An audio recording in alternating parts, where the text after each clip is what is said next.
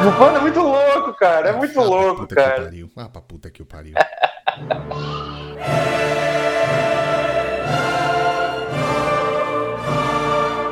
Mas eu tô. eu- o seu, o seu tá, tá com delay, o seu, o seu áudio, cara? Cara, tão bem pouco, cara.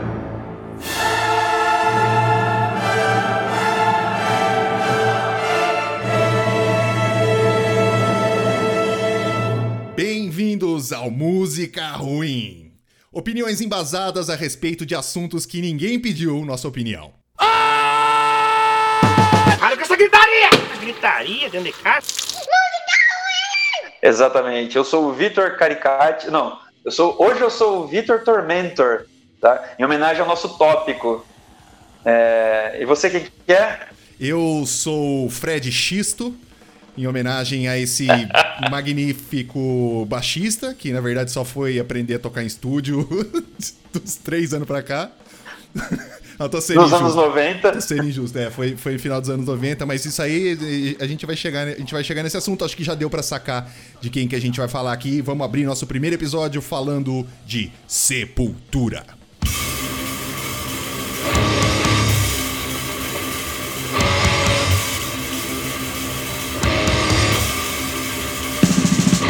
É isso aí. A gente vai começar falando hoje do, da fase inicial dos caras, é, os primeiros discos, os primeiros passos, as primeiras tretas, o que, que levou os caras a, a seguir aquele caminho do, do metal e no que, que acabou desembocando, né? O, a caminhada dos Cavaleira, junto com o Jairo e junto com o Paulo. E acho que seria legal a gente começar do, do da, da, da, da era pregressa ao, ao Bestial Devastation, né? O que, que levou os caras a chegar a tocar aquilo, o que, que os caras receberam, né? De, de, de conteúdo. Os caras têm que vir de algum lugar. Exato, exato. Tá. Mas, exato. mas, então a mas, gente. não, mas, falar, mas, mas antes eu só quero, eu só quero é, dar um pequeno disclaimer aqui pra galera.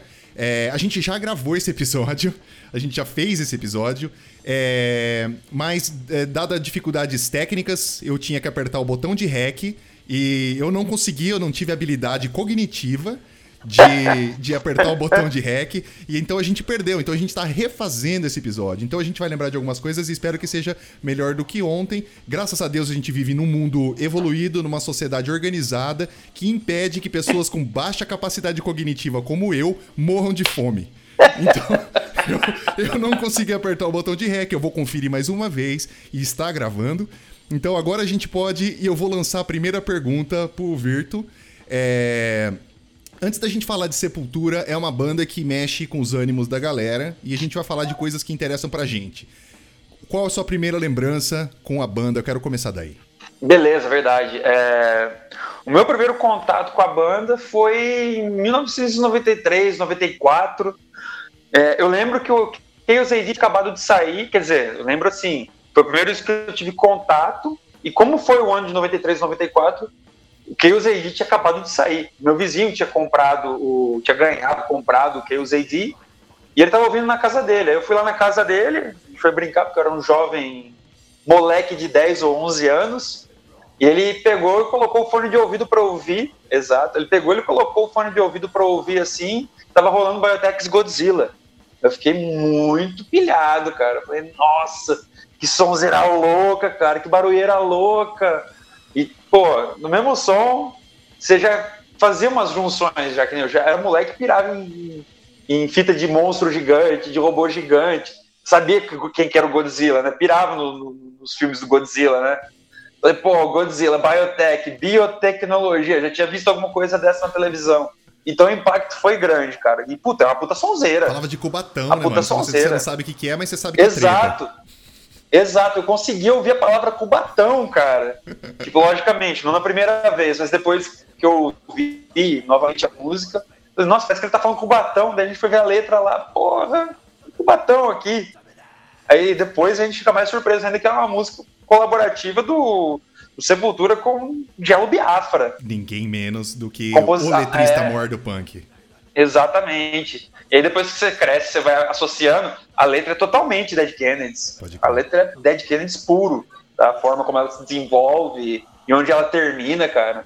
é, o sarcasmo. E é, e é legal, e é legal essa colaboração, porque a gente vai chegar nesse ponto, mas essa colaboração do, do, do, Sepultura fala muito assim do processo do que a gente vai começar falando aqui hoje, é, da, da, dos, primeiras, dos primeiros temas que a banda abordava e até entrar é, nessa questão política que o Sepultura é, sempre trouxe, acabou virando uma identidade, é, algo bem próprio da banda, né?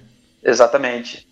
E acho que é bom a gente começar falando também do contexto da realidade, da, da política que o Brasil estava vivendo na época que os cavaleiros começaram a se juntar para fazer barulho.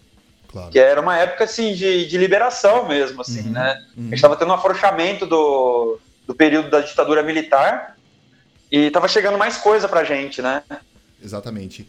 O, o Sepultura ele surge no momento ali de, de, de, transformação, né? Se a gente for fazer uma pequena aula de, de história, o Brasil, no final dos anos 70, começo dos anos 80, começa a flexibilizar a questão da ditadura, é, as letras não estão sendo mais tão censuradas como costumavam ser nos anos 70, onde a coisa foi, foi bem radical, então ninguém podia falar porra nenhuma. É, então, é, começa a ter uma, uma, certa abertura. Eu acho que tem uma conjunção de várias coisas que acontecem e que acabam criando um sepultura. Primeiro, esse contexto é, econômico, econômico, esse contexto social, que é, permite que tenha uma certa expressão, o fim de uma repressão tão dura uma revolta contra o sistema dessa molecada que estava vendo uma sociedade é, nas cores verdadeiras, né? Porque agora você tinha alguma liberdade de imprensa, a gente consegue ver o que está acontecendo. Exato. É, Exato. Uma desilusão, fim de processo político e tal, é, é uma desilusão, o começo de uma nova década. Ou seja, tem um monte de coisa rolando. E, e o Brasil, só para tentar também colocar um pouco de contexto, é, tem o que é chamado de, de movimento punk tardio, né? Então, como o punk famoso Sim, é no ano de 77 que acontece Inglaterra, acontece Estados Unidos e as, as bandas começam a surgir, a coisa anda muito rápido. É, o Brasil tem um delay aí de. Acho que você falou disso ontem. A primeira, a primeira registro de banda punk do Brasil vai ser de 1980. Hoje, pra gente, três anos não parece muito, né? Mas para aquela época, Sim. acho que foi tipo um universo de distância. Sim, com certeza. Eu acho que outra coisa que possibilitou também essa abertura cultural principalmente para o rock, foi o próprio Rock in Rio, o advento do Rock in Rio. É, é, o elenco inicial ele foi muito ele foi preponderante assim para formar o caráter de uma molecada metaleira que vem em seguida, incluindo os próprios cavaleiros que assistiram a parada toda pela televisão. Eles mencionam o tempo todo que um dos um dos, um dos game changers da vida dele foi, foi, foi o próprio Rock in Rio. E eu acho que juntando, juntou tudo tanto o contexto político, social, e junto com essa abertura cultural que, que, que sucedeu ao fim da ditadura, né? Pode crer. E, eu, e, e foi quando, exatamente você falou, é, é, chegou tarde. Em comparação a, a, Estados Unidos e Europa, chegou um pouco tarde, mas você já tinha a, o diálogo é, entre, as, é, entre o Brasil e o exterior através de fitas e correspondência, né? Mas bem limitado. Isso já muito nos, limitado, isso já mas... nos anos 80? Porque a gente tá, já falando, a gente, tá, a gente tá falando assim, da, da, é, por que, que eu tô colocando esse contexto das bandas punk aqui? Porra, mas Sepultura é banda de metal, banda de thrash metal, banda de death metal. Tipo, tiveram várias fases da banda, até new metal, depois a gente vai chegar nesse ponto. É, mas por que, que tá falando de punk? Porque eu acho que isso tem tudo a ver com, com a formação sonora da banda e dessa transformação aí. Num primeiro momento, a gente vai ver uma banda de, de, de trash com umas influências é, diferentes aí. Acho que você pode até falar melhor do que eu com essas, essas é, influências. Na época, assim, eu acho que na, no, no, no, no começo do, do, metal aqui no Brasil não tinha muito essa segmentação. As pessoas não sabiam definir ainda o que, que era trash, o que, que era black, o que, que era death, o que, que era power metal também. Eles colocavam tudo dentro de um, de um, de um balaio só. Tanto é que, assim, em, em, Minas Gerais eles chamavam de um jeito, em São Paulo eles chamavam de outro jeito, e no Rio eles chamavam de outro. Cada, cada estado tinha sua nomenclatura para definir aquele tipo de som. Tá? O thrash metal, inclusive, ele só foi dessa definição meio que tardiamente também nos Estados Unidos. Uhum. Chegou meio que depois do, do, do Kill Em All, chegou depois do, do. O termo, eu tô falando. Ele veio depois do Kill Em All, ele veio depois do Show No Mercy. Tá? Foi um termo que se cunhou bem depois, foi bem após essa o nome veio toda. depois dos clássicos, né? Das, da, da, da, das Exatamente. pedras fundamentais do, do estilo. Exato. Então o que, que aconteceu? Os caras, eles também não eram os caras é, muito cabeça fechada. Tanto é que tem aquela situação da amizade do, do Ratos de Porão com Sepultura, que foi determinante aí pro, pro, pro fluir das coisas deles ali. E um influenciou o outro. Mas, porra, tu traiu o movimento, velho. Que movimento? Que movimento? Você é movimento playboy movimento, seu, velho? É movimento punk. Isso, o João Gordo até tem uma citação, ele fala que uma banda estragou a outra, né? Quando eles, quando eles se encontraram. E, e, é, e, é, engraçado porque, porque a gente vai voltar ainda um pouquinho, uns passos atrás, para contar até a história da, da formação do, do, Sepultura, mas isso faz parte da história. É, porque as, a, as duas bandas é, tinham um respeito mútuo quando existia uma grande cisma no cenário nacional entre punks e metaleiros, que foi uma coisa assim agressiva, foi uma parada que morreu gente. A gente fala assim, ah, hoje, tipo, o cara fala, ah, eu não gosto de pagode, não sei o quê, e fica só falando. Nessa época aí a galera é, mandava os outros pra UTI por conta de diferença entre punk e metaleiro, né? Então existia um. Era ganguismo. Era ganguismo, era banditismo mesmo o bagulho. É.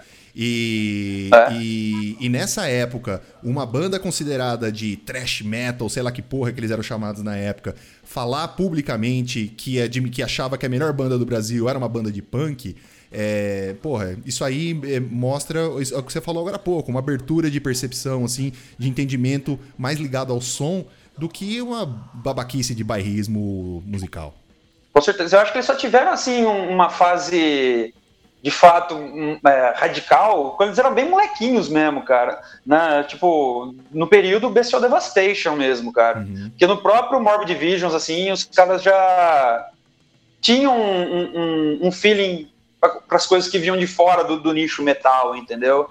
É, é, que eu, é, o que eu sempre falo, cara. É, os Cavaleira, eles tinham uma visão muito mais ampla da coisa toda. Que é uma coisa que muita gente que às vezes critica, fala, ah, o Sepultura foi para fora e não levou mais ninguém com eles, os caras não fizeram nada por ninguém da cena, fora eles. Eu, assim, os caras foram onde ninguém queria ir, os caras ouviram, ouviam coisas que todo mundo se recusava. É, eu tô vendo aquele documentário lá, o Barulho das Minas, uhum. um, do, um, documentário sobre a cena de Minas Gerais. A, a, uma, a dona do, da, da, Cogumelo Records até fala, ah, o Mags era um cara que, tipo, ele tinha um time muito bom, ele ouvia muita coisa, que nem, ah, tá rolando música clássica lá, tava ouvindo música clássica, ele já me perguntou, mas por que você tá ouvindo isso? De onde que vem esse som? Não sei o quê. Olha Aí New Model Army, assim, o Max Cavaleiro já no, meio dos anos 80 já pirava em New Model Army, cara, que era um negócio que pra galera truzona mesmo, assim, era um negócio, porra, tiozinho sem dente lá, banguela, tocando aquele violãozinho lá, tem nada a ver, tem nada a ver com porra nenhuma.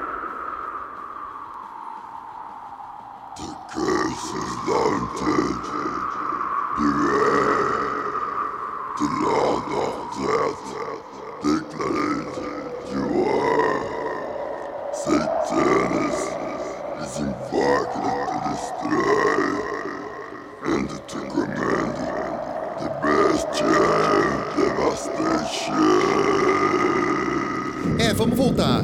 Vamos, vamos voltar, vamos voltar isso aí, porque assim, eu acho que é, que é importante a gente, a gente falar, antes de chegar no Bestial Devastation e depois do Morbid Visions, é, quem são esses caras? E assim, a, a, banda não é o Sepultura que a gente conhece da fase clássica também, né? O Sepultura teve formações, tiveram membros que entraram, que saíram, tiveram umas treta ali atrás que se der tudo certo em alguns episódios no futuro distante, a gente vai até é, explorar outras, outros ângulos dessa fita. Mas o Sepultura Sim. começa com os Irmãos Cavaleira, isso é inegável, né? Exato, começa com os Irmãos Cavaleira, com o Max tocando guitarra, o Igor Cavaleira no, na bateria, né? Que na época ele tocava num, num tarol, fanfarra, com os pratos pendurados no, nos cabos de vassoura. E era bem rudimentar a parada, era, tipo, era selvagem. Só que assim, era bem toscão, era tudo muito limitado, era tipo. É uma coisa tipo do punk, mais uma vez do punk, da escola punk, é o do it yourself. Não tem tu, vai tu mesmo. Fazer tá? do jeito que der, né? E no vocal, exatamente. E no vocal, o Wagner Anticristo, o Wagner Lamonier. Depois fundou o sarcófago e a treta toda. E, e nessa passagem pelo, pelo Sepultura, a treta diz que ele foi chutado da banda porque ele tava afanando as coisas do, do, do, do- do estúdio, lá, do, local de ensaio deles lá para revender, entendeu? Essa, diz, a, diz a lenda que foi essa treta. Só que ele compôs uma música junto com os Cavaleira, que é a The, é, Antichrist, foi gravado no Bestial Devastation. E eles nunca pagaram um royalty, parece, pro, pro Wagner por conta dessa letra. Então, ladrão que rouba ladrão. É, então, daí é. Tá na mesma. é- é, essa música depois no, no, no- futuro até mudou, né? Anti, The, The Antichrist, quando fala que, que a, a banda mudou a linha de. a linha lírica, assim, pra dizer, pra colocar nesse sentido. Mudou a- a- o discurso, porque quando a gente tá falando de Morbid Visions, quando a gente tá falando de Bestial Devastation, é, os caras estavam nessa, nessa, nesse discurso de, de Satanás e, tipo. Capeta, Capeta. cruz invertida. Então é o nome, né, cara? Porra, eu acho assim, a banda pode ser foda, mas na, na minha opinião, eu acho o nome Sepultura uma bosta.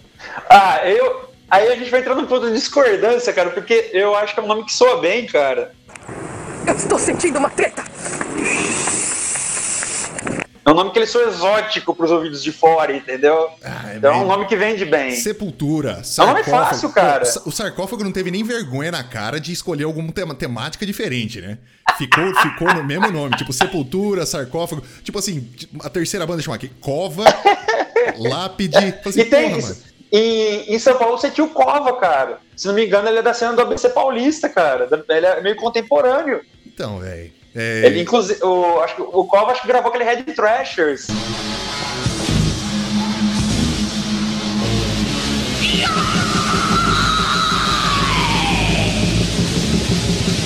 Eu vou, eu, vou, eu vou tentar resumir aí, e se eu falar alguma merda, você me corrige. Os, os, irmãos, os irmãos Cavaleira, eles é, são originais, originários de Minas, mas é, tiveram uma boa passagem por São Paulo, onde o pai dos Cavaleira, não sei exatamente o que ele fazia, mas ele trabalha, trabalhava no consulado da Itália, correto? E Isso, exatamente. Os caras, os caras tinham uma boa condição de vida, viviam lá e assim, a chance de Sim. sepultura nunca ter rolado era real, porque o pai deles planejava levar a família pra Itália, eles iam se mudar pra lá com o consulado, etc e tal. Aí, com menos de 40 anos, o pai dos caras falece e a família se vê com uma mão na frente e outra atrás, voltando pra Minas. A mãe, os dois moleque indo morar é, na condição que desce lá. Então, voltando pra Minas. É, eles foram voltar com, voltaram a morar com, com parente, com, com vô e vó, uma fita assim. Eu não sei especificar também exatamente. Mas parece que a, a Vânia começou a trabalhar também, a Vânia, mãe dos Cavaleiros. Grande mãe, diga-se de passagem, ela merece até um, uma, uma menção é, honrosa aqui, que acho que ela é uma das grandes é, culpadas pelo Sepultura ter acontecido, cara. Ela apoiou incondicionalmente os dois irmãos na causa. Que nem que, mãe em sã consciência Não, não, não existe. é, deixaria os filhos deixaria os filhos parar de trabalhar para investir em banda de barulheira absurda, uns moleque muito louco. De um bagulho que não tem Meu, mercado não, e que ela- ninguém ela- entende. Meu, exatamente. E, meu, ela foi muito foda. Ela foi, assim, ou ela foi muito visionária ou muito louca. eu Muito aposto, eu, Eu acho que é um pouquinho da louca. coluna A, um pouquinho da coluna B. É. Mas, assim, de qualquer forma, ela foi muito importante. Ela, ela, é, o, o apoio dela foi preponderante para que o Sepultura acontecesse, cara.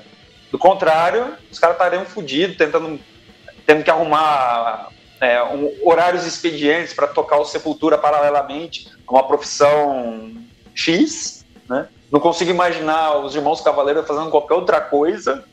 Você consegue imaginar, sei lá, advogado Igor Cavaleira, ou sei lá, Cara, ou, o, o- mais. sei. Sei lá, se eu fosse imaginar alguma coisa muito bizarra, assim, seria, tipo, Igor Cavaleira montando uma linha fashion, assim. É, acho que isso aconteceu. Mas, enfim. Os irmãos Cavaleira, mais especificamente o Igor Cavaleira, começa a, a- a- famosa marca de camisas aí e tal, Cavaleira Fashion, sei lá como chama essa porra hoje em dia. Mas as camisas e tal foram é, criações que saíram da cabeça dos irmãos, acho que mais especificamente do Igor, que era dono da empresa. É, foi só do Igor, foi só, foi só do Igor Foi- mesmo. Foi só do Igor, foi só do Igor. O, o Marcos não teve parte. Foi- era, o- era o Igor e o Turco Louco, né? O, que era o vereador de São Paulo lá. E aí rola, também rolou depois um, um- um problema jurídico lá que o, o Turco Louco roubou. Roubou não, ele pegou os direitos autorais do nome Cavaleira, entendeu? Pra ele, e hoje em dia o Igor não tem mais relação nenhuma com a marca. Mas eu achei que tinha sido. vin- Bom, enfim, a gente pode entrar depois e investigar isso aí, saber o que aconteceu. Ou... Sim, As- sim. as- Mas não é o caso agora também. É, não, não, a gente não vai entrar nisso aí. Mas, eu- mas eu queria pegar esse ponto pra falar assim. é, até você levantou essa, essa questão ontem de como, como os caras tinham uma visão ali no começo de que não tava restrita a música, né?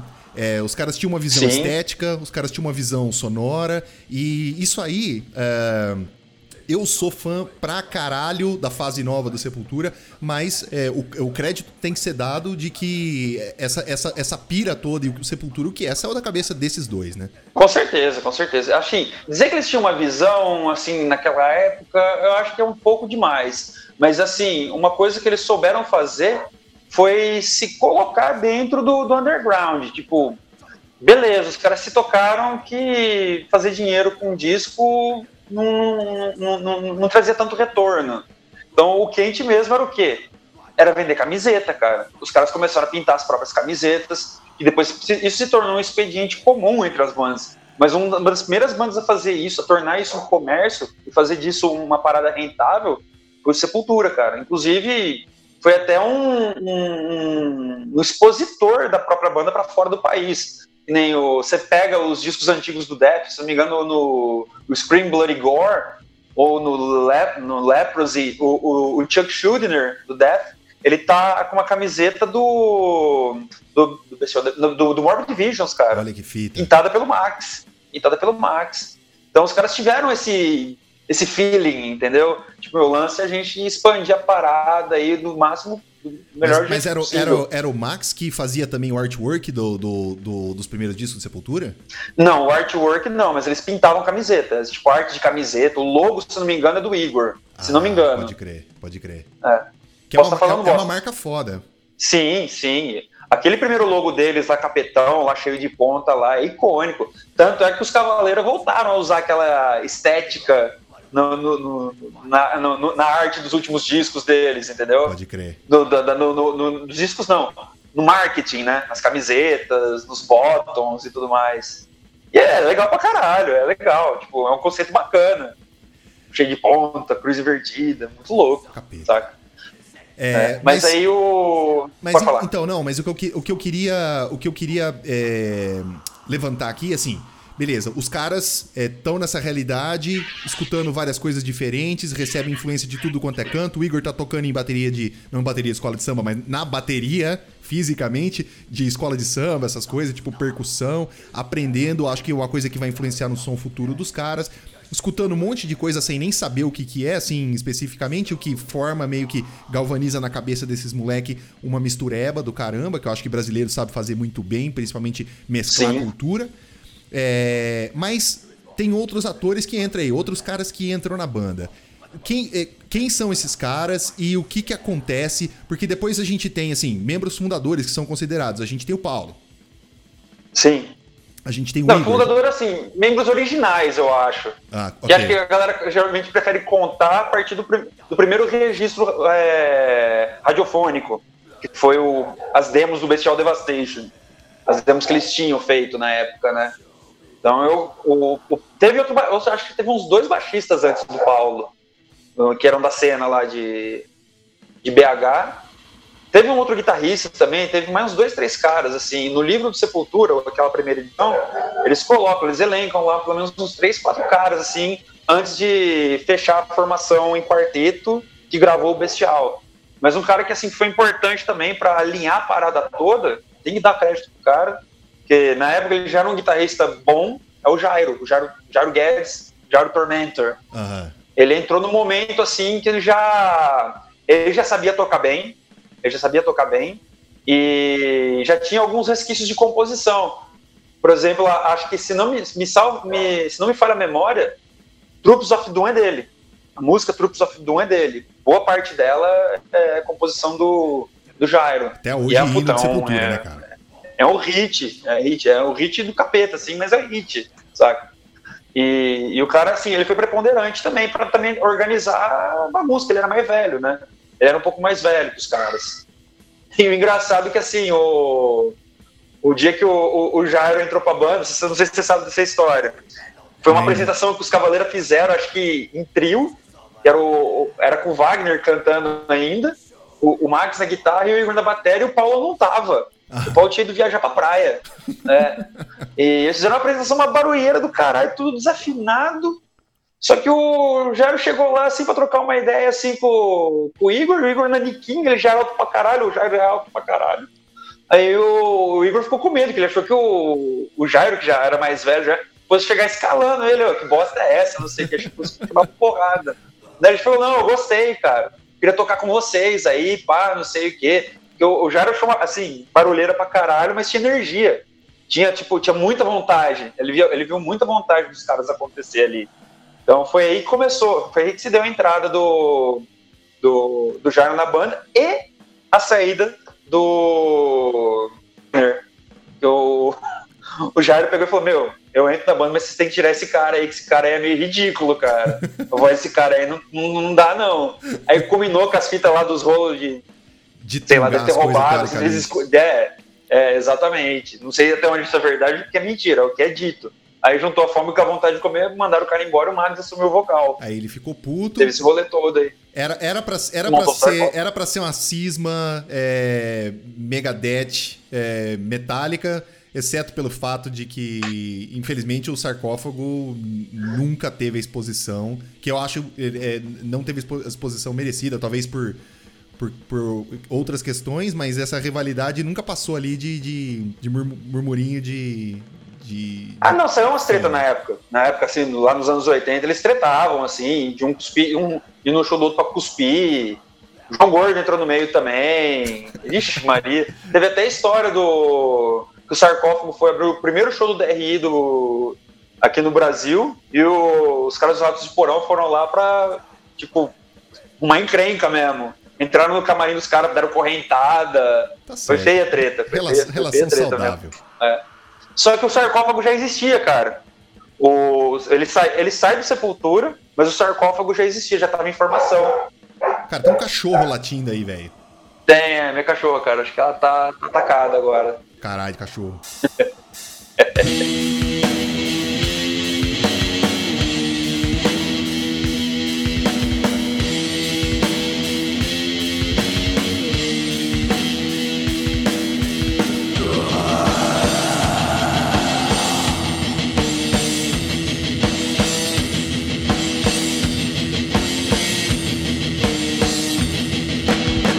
então, aí vo- voltando, falando do, do produto final dessa fase aí, você tem dois discos.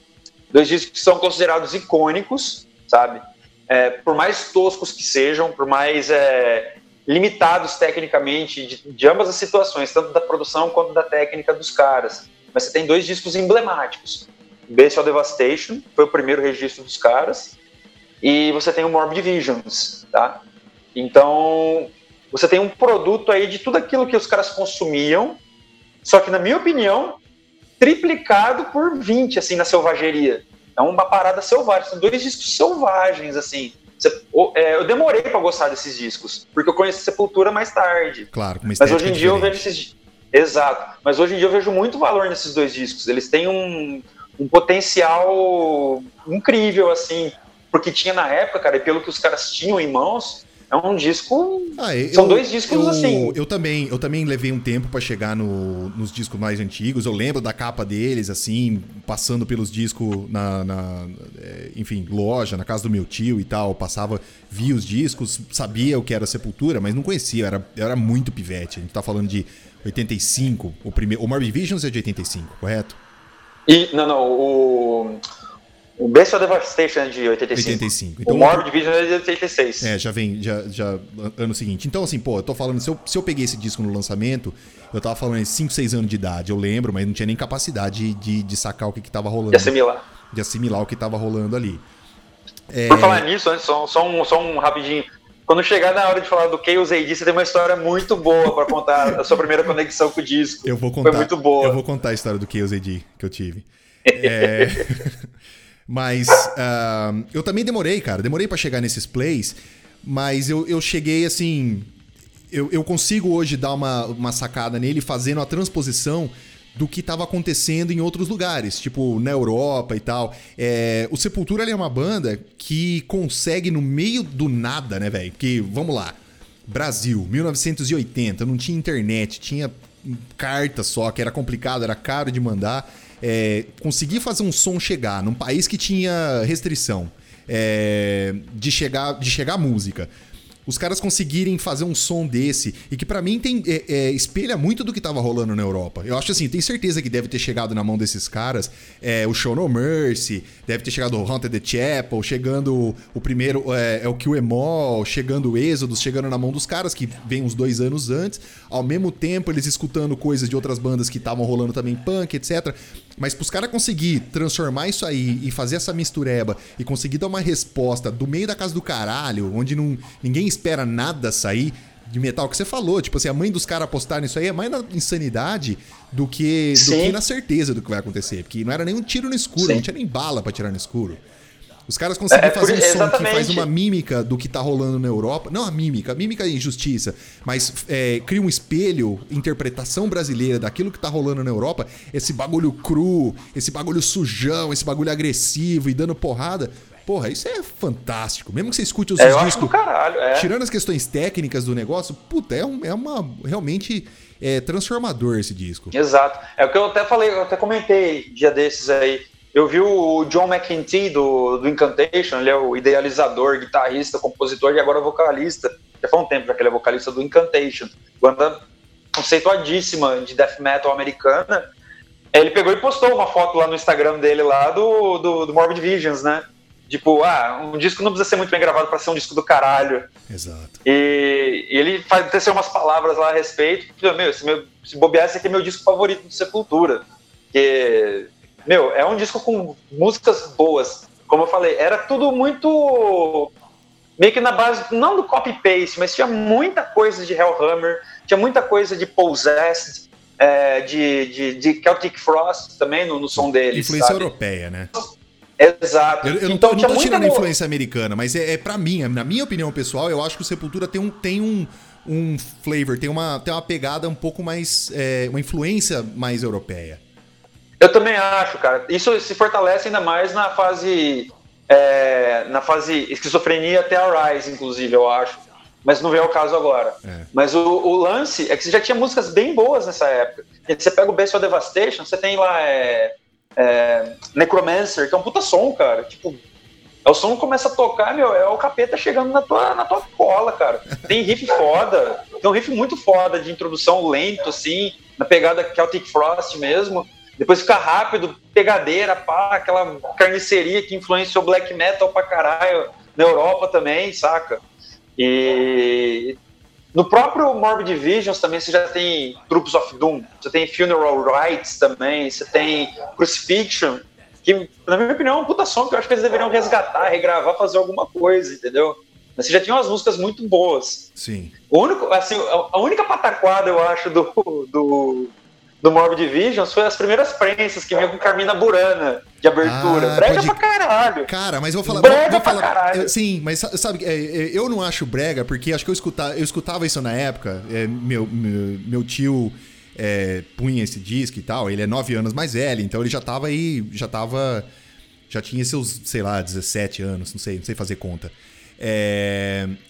Mas ele colocava, eu lembro de Carmina Burana, cara, é verdade, eu lembro de Carmina Burana nesse disco.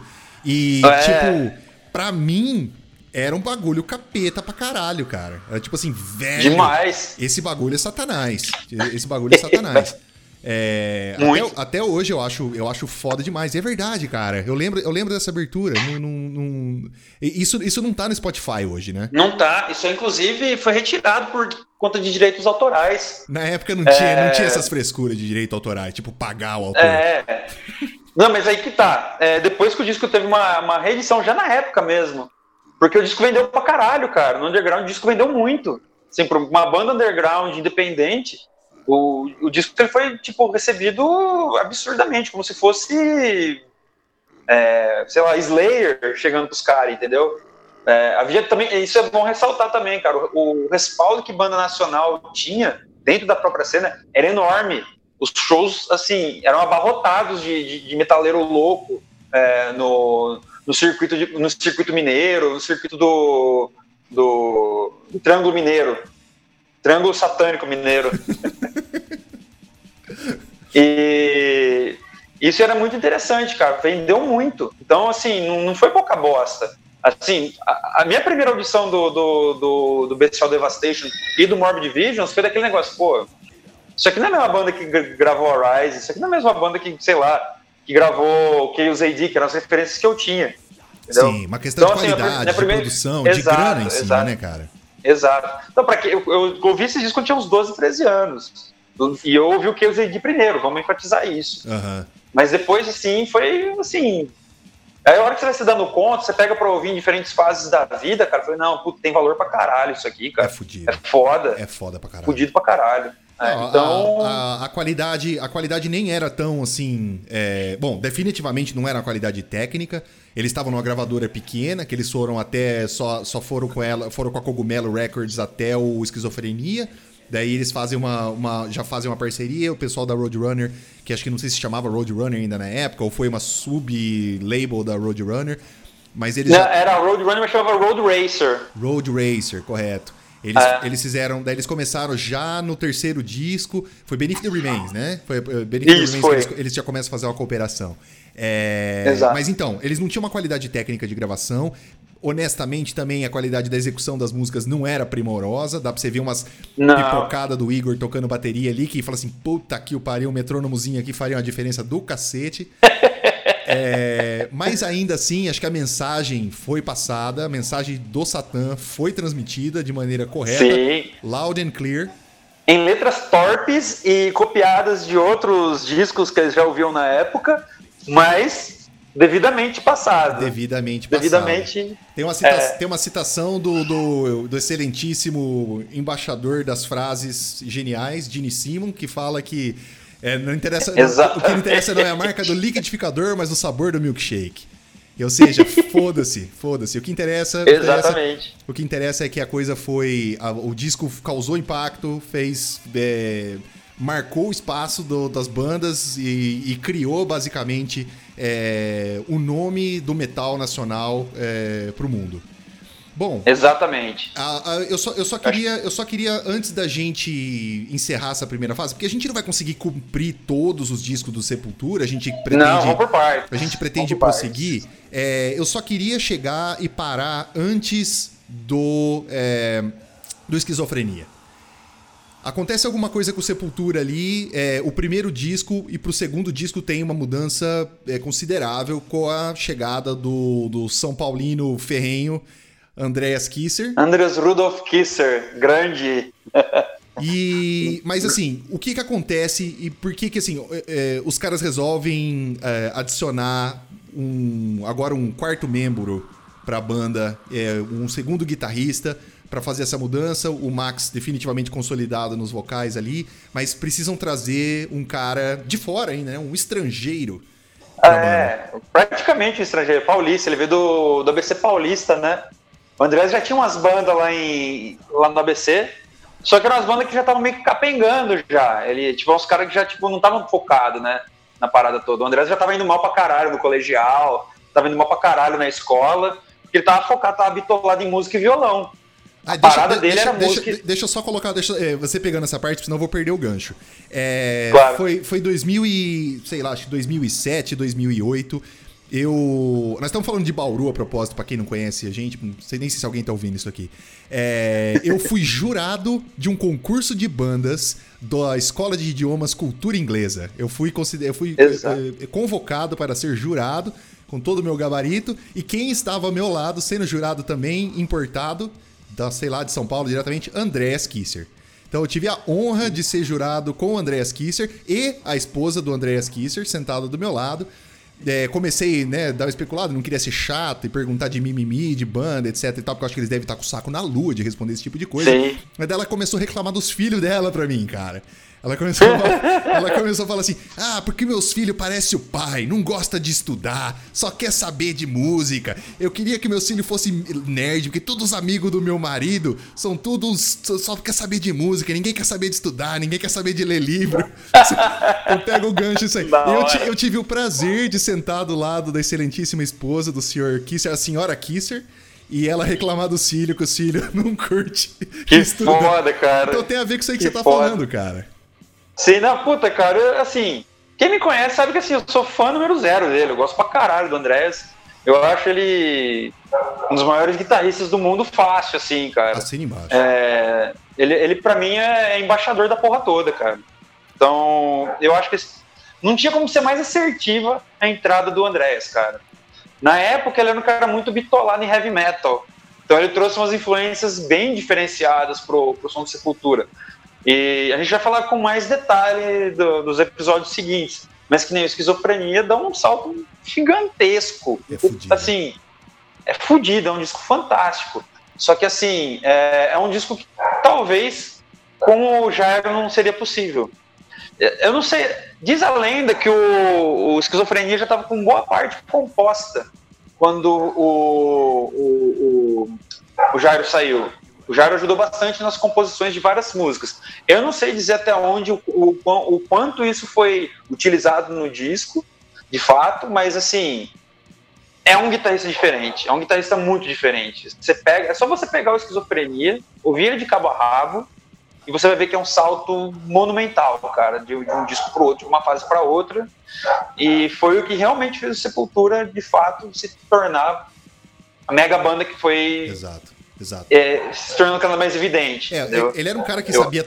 Ele ca- sabia, não. Ele é um cara que já vinha com uma bagagem. Ele era músico, sabia, sabia exatamente aquilo que ele estava fazendo, tinha o domínio do instrumento que ele sabia. É um cara criativo pra cacete. Eu também posso passar horas aqui só elogiando o cara.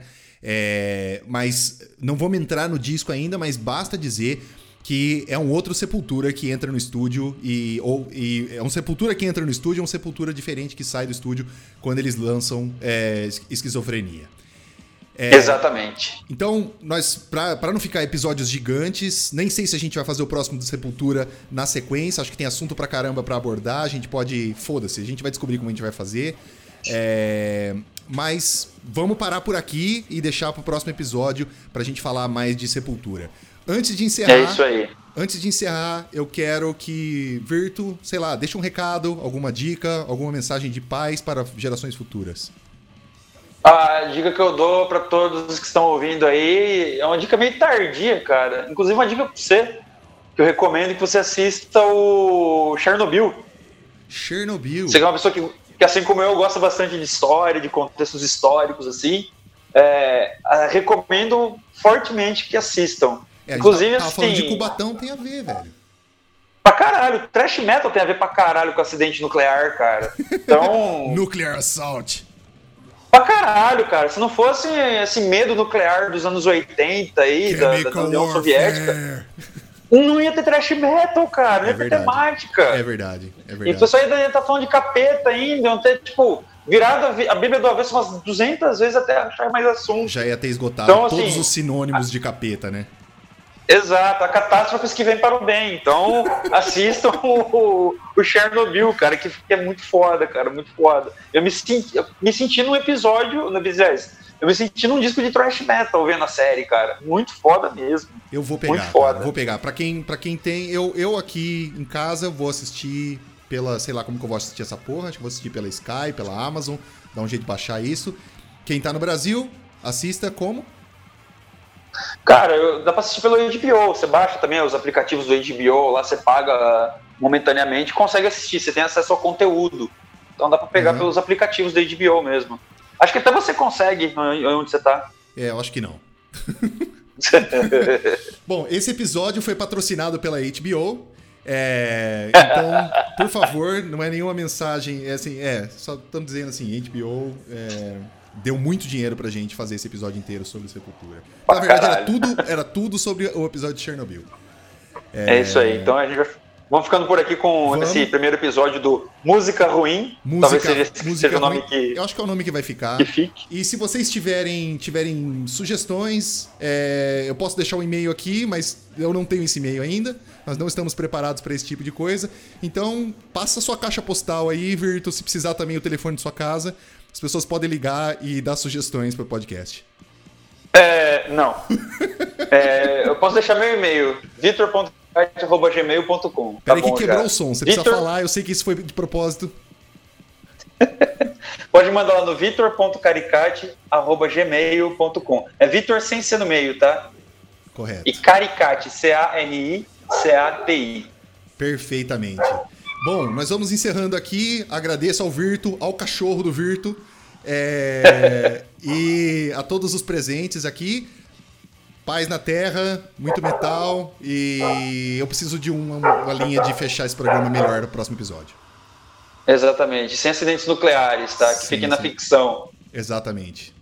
Bom, gente, cuidem-se e até o próximo episódio.